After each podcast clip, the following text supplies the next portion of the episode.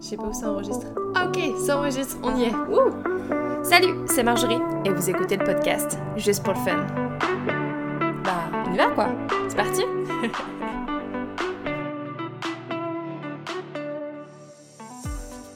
Bonjour à toutes et à tous et bienvenue dans ce nouvel épisode de Juste pour le fun. Avant de commencer, je vous invite à me suivre sur Instagram sur Juste pour le Fun Podcast ou à laisser 5 étoiles sur Spotify ou Apple Podcast si vous aimez ce projet. Aussi, si toi là qui es en train de m'écouter, tu souhaites partager et faire découvrir ta passion, eh bien contacte-moi car je suis curieuse d'en savoir plus. Sans transition, passons à l'épisode du jour. Dans le dernier épisode en solo, je vous ai parlé de mon expérience de la van life en Nouvelle-Zélande. Mais à la fin de l'épisode, je crois qu'on est un peu tous restés sur notre fin.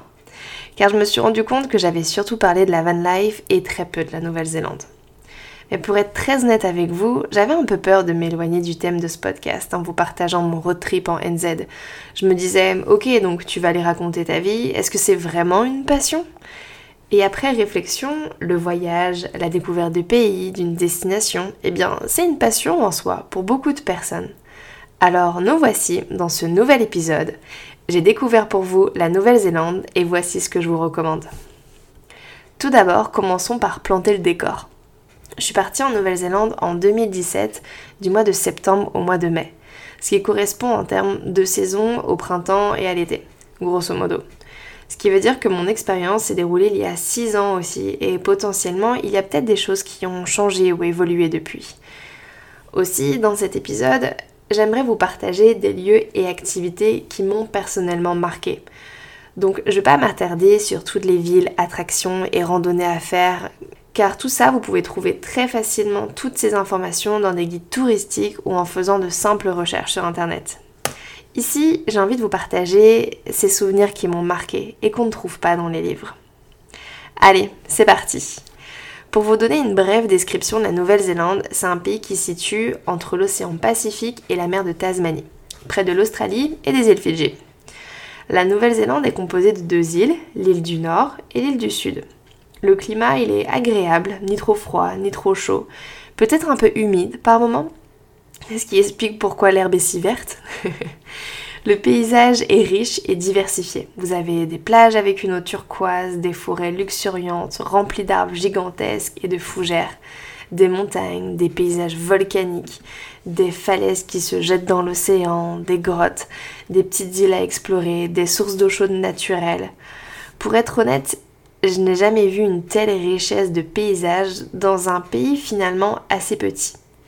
Ce qui m'a aussi vraiment marqué, c'est les couleurs elles étaient beaucoup plus brillantes, plus vibrantes, plus éclatantes, que ce soit la végétation ou les paysages en fait. Du côté des animaux, la Nouvelle-Zélande est réputée pour ses oiseaux. Encore une fois, colorés, mais aussi un peu bruyants. Je me rappelle un d'ailleurs qui avait un son, on aurait dit une sonnerie de téléphone, mais ils sont aussi très intelligents. Il y a beaucoup d'espèces qui sont propres au pays et que vous ne retrouverez nulle part. On connaît notamment le kiwi, l'animal, hein, pas le fruit, qui est presque impossible à voir car il sort uniquement que la nuit et c'est un oiseau qui ne vole pas. Voilà. et pour la petite anecdote, tous les chiens là-bas doivent être dressés pour ne pas attaquer les kiwis car ils sont protégés. Il y a aussi des baleines, des dauphins, des phoques, des colonies de pingouins ou, ou d'autres oiseaux que vous pouvez observer durant votre voyage. Du côté des villes, les plus connues sont Auckland, Wellington et Christchurch et ce sont elles qui offrent le plus d'attraits touristiques en termes de musées et de vie citadine. On peut facilement y passer deux ou trois jours. D'ailleurs, je vous recommanderais de rester deux ou trois mois en fait en Nouvelle-Zélande, afin d'avoir le temps de faire le tour des deux îles, de, faire les plus célèbres randonnées et prendre le temps d'explorer sans être pressé par le temps finalement. Et vous laisser aussi porter par vos envies, et de passer un peu plus de temps dans une ville qui attire votre curiosité. Et parfois, le temps ne sera pas toujours en votre faveur et il faudra être patient et attendre que le ciel se dégage pour aller grimper le, mont Taranaki et pouvoir avoir cette magnifique photo où vous pourrez avoir son reflet dans un lac. Avant de vous partager mes 6 recommandations, voici une liste de lieux immanquables qui sont absolument à faire et encore une fois que vous retrouverez dans chaque guide touristique. Mais je voulais les citer juste pour apporter un petit côté exotique à ce podcast. Donc nous avons le Cabrenga, là où l'océan Pacifique et la mer de Tasmanie se rencontrent. C'est aussi le point le plus au nord de l'île du Nord.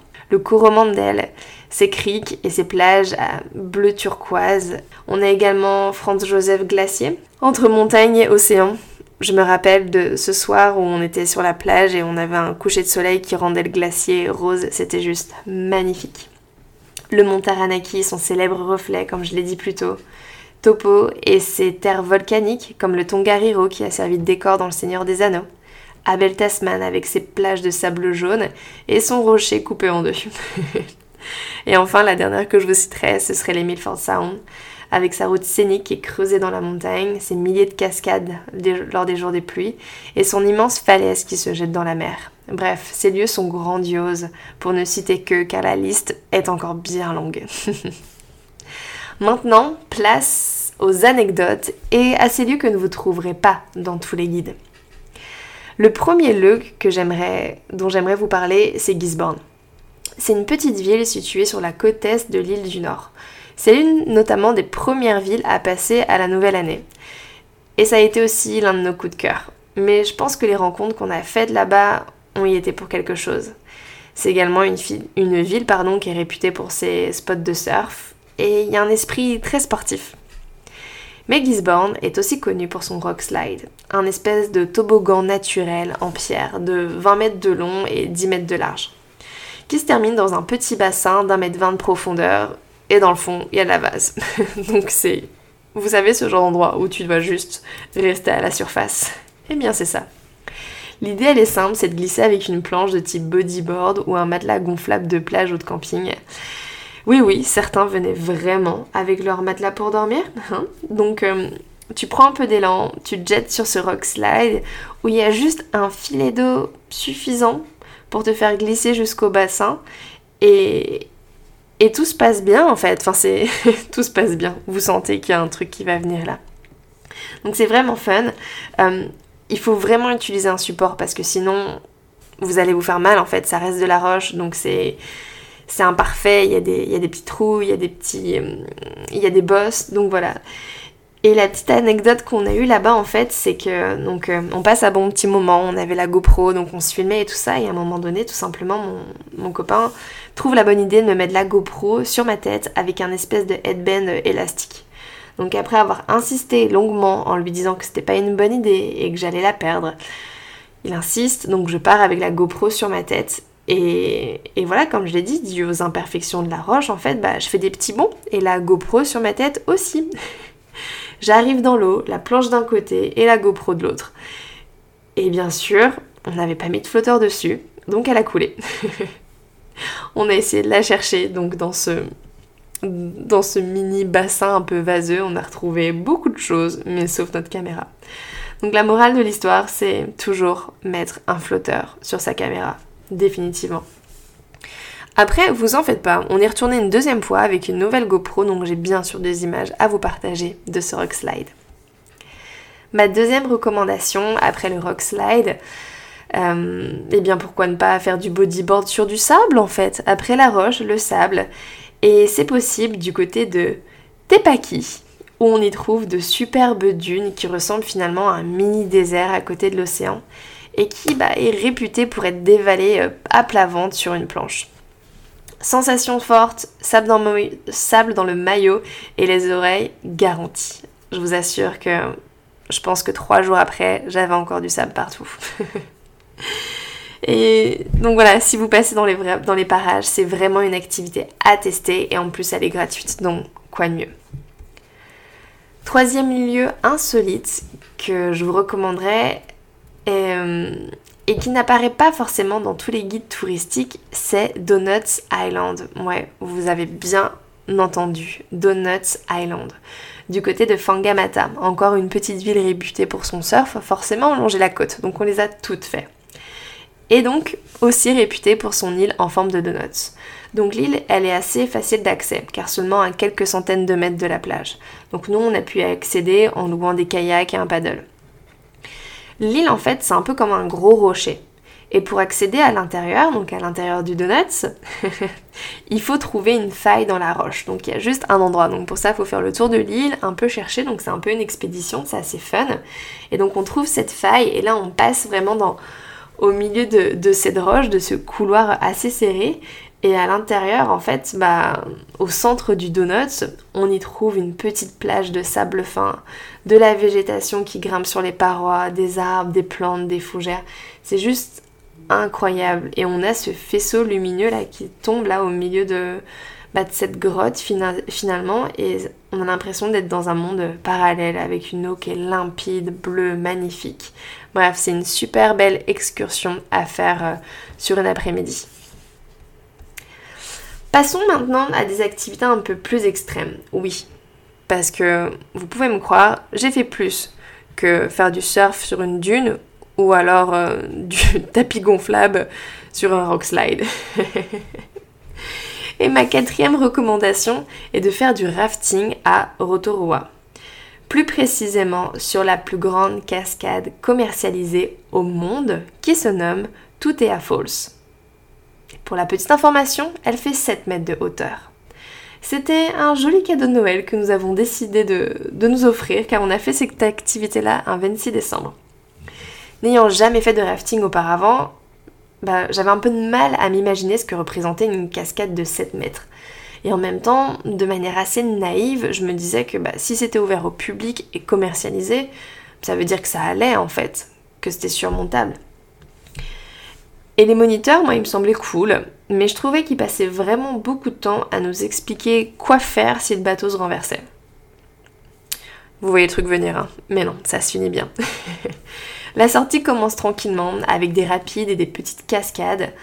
Euh, à noter qu'on était dans la parfaite saison pour avoir un débit d'eau bien comme il faut, donc le niveau de la rivière très haut, une force assez puissante, donc euh, conditions parfaites.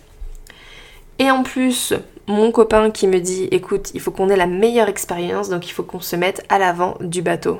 Pas de problème, moi je le suis. Encore une fois, très naïve, ça a l'air chouette, j'en veux pour mon argent, allons-y. Donc la sortie commence tranquillement avec des petits rapides, des petites cascades qui passent gentiment de 2 à 3 mètres, voire 4 mètres. Je me dis ok, un peu challengeant, mais ça passe, quelques sensations fortes, on est là pour ça on pratique le down, qui consiste tout simplement à, quand on entend notre moniteur dire down, on doit se mettre en boule dans le fond du bateau en tenant notre pagaie et en s'agrippant en bateau. Pour moi, option bouchage de nez, hein, parce que si vous avez écouté l'épisode sur le surf, vous le savez, et à cette époque-là, encore bien plus que maintenant, il fallait que je bouche mon nez. Et là, on approche enfin de cette fameuse cascade et euh, c'est rigolo, il y avait les bateaux avant nous et donc je les vois, je les vois en fait disparaître une fois qu'ils sont dans la cascade. C'est simple en fait. C'est, ils tombent pas, ils disparaissent. En une demi-seconde, hop, le bateau n'est plus là. Et donc euh, c'est à notre tour. Donc voilà, on est les premiers sur le bateau, donc on est les premiers à voir la pente de 7 mètres. Et je vous assure, une fois que tout le bateau, le, raft, le rafting, je sais pas comment on appelle cette embarcation, est dans la cascade, elle ne repose sur rien en fait. On flottait. On n'était même plus sur l'eau en fait, on volait. Donc on vole pendant un certain temps jusqu'au moment où le raft tombe finalement dans l'eau, donc il va s'immerger. Et euh, voilà, une super expérience. Et en fait, c'est là ce moment critique où justement le bateau peut se retourner parce qu'il n'est pas tout à fait. Euh, il y a un, bouquet dans l'air, l'autre bouquet dans l'eau, on vient de tomber de 7 mètres, tout le monde est un peu en mode panique quand même. Et donc, euh, on reste bien tous en boule. Et, une fois que le bateau sort de l'eau, grand moment de respiration, on se dit qu'on est tous en vie. Et magie, nous étions tous dans le bateau. Et sachez que ce jour-là, on a été félicités par les moniteurs parce que sur, je pense, la petite on devait être quoi 5-6 bateaux et bah sur euh, notre groupe de 5-6 bateaux, aucun bateau ne s'est renversé. Donc on a été voilà, très fort sur ce coup, je dois l'avouer. Est-ce que je le referai? Bien sûr que je le referai. J'ai d'ailleurs refait du rafting plus tard et finalement, après avoir fait une cascade de, 7 mètres, de 7 mètres, pardon, je dois avouer que ça m'a paru beaucoup trop simple les, les fois suivantes quand je l'ai réalisé. Donc euh, voilà, allez faire du rafting à Rotorua, définitivement. Cinquième et avant-dernière recommandation. Alors là, celle-là, je dois l'avouer que si c'était à refaire, je sais pas vraiment si j'y retournerais. Et donc vous allez me dire, bah pourquoi tu la mets dans tes recommandations? Bah parce que ça peut plaire aux amateurs de sensations fortes, ou alors si vous avez envie de vous surpasser, c'est le moment. Parce qu'il y a des moments dans la vie où on débranche juste notre cerveau, on y va, et bien celui-là, il en faisait partie. Pour vous donner un peu de contexte, la Nouvelle-Zélande est le premier pays à avoir commercialisé le saut à l'élastique. Et aujourd'hui, il y a l'entreprise notamment Bungee Jump qui est très réputée et qui a différents spots dans toute la Nouvelle-Zélande avec euh, voilà, différents endroits pour faire du sol élastique, le plus haut, le plus machin, celui au-dessus d'une cascade, etc., etc. Et grâce à une connaissance qu'on a rencontrée sur place, on a pu tester cette activité du côté de Queenstown là où il y a le siège de l'entreprise. Malheureusement, je n'ai pas pu sauter l'élastique. Car pour moi, sauter de mon plein gré dans le vide, eh bien, ce n'est pas possible. Mais, à la place, j'ai opté pour une activité qui s'appelait le Navy Swing. Comment traduire ça? Eh bien, tout simplement une énorme balançoire au milieu d'un canyon qu'on peut faire en plus à deux. Eh bien, j'étais vendue, je me suis dit, excellent pour vous donner une petite idée de l'environnement, donc euh, ils ont installé toutes leurs installations, donc leur plateforme au milieu de canyon. Donc déjà pour aller en fait faire ton activité, tu marches sur une petite passerelle au-dessus du vide. Donc rien que ça déjà, ça te met dans l'ambiance. Là on s'installe sur notre magnifique balançoire en tandem. Donc mon copain à côté de moi, je vous avoue que c'est une super activité de couple à faire, je vous recommande. ou même pour tester une amitié. Hein. Génial. Donc on s'assoit et quitte à faire l'expérience à fond, on la fait à fond. C'est-à-dire que sur cette balançoire, vous pouvez aller euh, face au vide, dos au vide, ou dos au vide et la tête à l'envers. À l'envers, pardon. Tête en bas, quoi. Donc je me dis, ok quoi, on est là, faisons l'expérience à fond. Donc on part, dos au vide, donc tu ne vois pas ce qui se passe, et euh, la tête euh, en bas fantastique. Donc tu t'installes comme ça, t'attends quelques secondes, il y, a la, y a la fille qui est sur la plateforme qui fait You good? You say Yes, ok, one, two, three. Et là, elle appuie sur le bouton et c'est Ciao! et là, tu pars. Donc pour vous expliquer un peu le programme, 70 mètres de chute et ensuite un swing sur 300 mètres. Et pas qu'un swing, hein. forcément tu fais des allers-retours hein, le temps que la balançoire se calme. Et euh, j'ai plus les mots en fait, même encore euh, aujourd'hui j'ai du mal à les trouver. C'est-à-dire que j'ai tellement eu peur que je n'arrivais plus à crier. Je suis plutôt du genre à crier dans les attractions. C'est un petit peu voilà comment j'extériorise la chose. Et là en fait je pense que j'étais juste la, la bouche ouverte, il n'y avait aucun son qui sortait. Et je me disais ça y est, c'est comme ça que je vais mourir quoi. Et en plus tu te vois aller en direction de la, de la façade là, du canyon là et tu dis pas je vais m'écraser en fait c'est pas possible quoi. Je vais m'écraser dessus quoi. Mais en fait non après ça se calme ça se pose. Et là ils sont sympas ils te font encore un petit peu patienter au milieu du canyon le temps de te remonter. Donc euh, génial. Une, une, super super super expérience. En vrai si vraiment vous êtes amateur de sensations fortes je vous le recommande parce que c'est vraiment une belle expérience dans le sens où l'entreprise est très chouette, c'est très bien marketé et, euh, et c'est à faire, c'est dans un, beau cadre. Donc euh, si vous êtes en Nouvelle-Zélande et que c'est votre anniversaire par exemple, bah allez-y. Demandez à votre famille de, de se cotiser pour ça. Je pense que c'est une très bonne idée cadeau. Enfin, ma dernière recommandation, c'est de vivre chez l'habitant. Je saute du coq à l'âne là. Pourquoi? Euh, bah, Tout simplement rencontrer les locaux et vivre avec eux, partager des repas et écouter leur histoire. Euh, nous sommes passés, nous par exemple, par un site qui s'appelait Elpix. Donc l'idée était de rendre service, euh, de faire des services en échange d'un hébergement en fait, et, et, de nourriture. Et donc moi, ma mission pendant ce voyage, ça a été de trouver des Elpix. Donc une fois par mois, on essayait d'aller chez l'habitant tout simplement pour retrouver un peu de confort et aussi pour faire nos lessives. Très important. Et mes critères, vous allez voir, étaient très spécifiques. Je n'acceptais les tâches que de jardinage, faire éventuellement de la cuisine, garder des enfants, pourquoi pas, mais surtout avec une piscine. Oui, parce qu'on n'était pas là pour souffrir. C'est un peu nos vacances dans nos vacances, quoi. Et en fait, on a fait des rencontres juste incroyables. comme je l'ai expliqué lors, de lors du podcast sur la van life, donc on a dû aménager notre van. Et donc là, on s'est retrouvé chez Rob, avec qui on a joué au jardinier, en l'aidant dans sa pépinière. Donc tous les matins, on allait, on plantait des, des plantes, on les rempotait. Enfin, c'était vraiment génial. Et le samedi matin, on l'accompagnait au marché à 4h du mat. Très fun, on s'est retrouvés à improviser, à donner des conseils en plantes alors qu'on n'y connaissait rien, mais écoutez, je pense que le, le charme à la française avait du marché. Ensuite, on a été chez Daniel et Erin, on les a aidés avec les tâches ménagères et à garder leurs deux garçons pour qu'ils puissent préparer leurs vacances de Noël. Et je me rappellerai toujours de ce matin où Erin se réveille et elle me demande d'aller euh, à sa place à son cours de sport.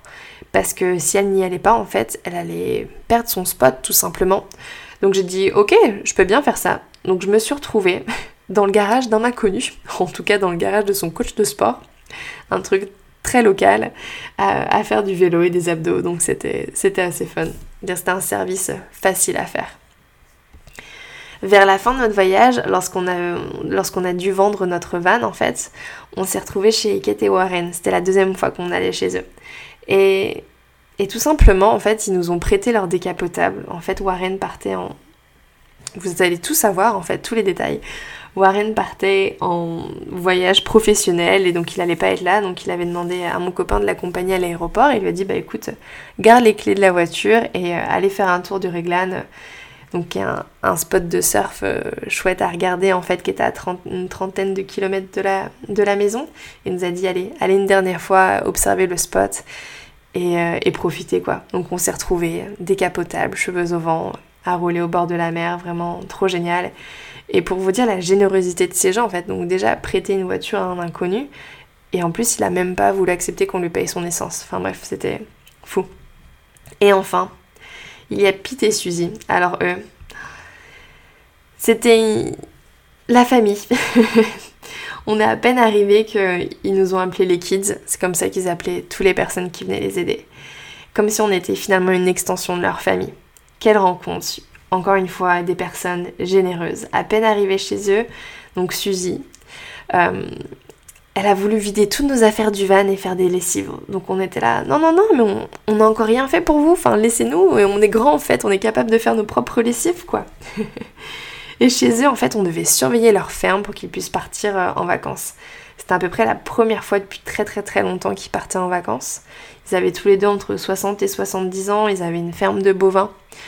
Et, moi, ça m'avait un peu inquiété au début parce qu'en gros, ils nous ont demandé de venir la veille pour le lendemain. Mais je me suis dit, vous voulez pas qu'on arrive un petit peu en avance, quoi? Il y a peut-être une formation à avoir pour s'occuper des bovins, enfin, voilà. Mais en fait, non, Pete avait mis ses bovins dans des champs, ils avaient des hectares et des hectares, une propriété de dingue. Et donc il avait voilà, organisé ses petits troupeaux, séparé les taureaux et tout était cool quoi.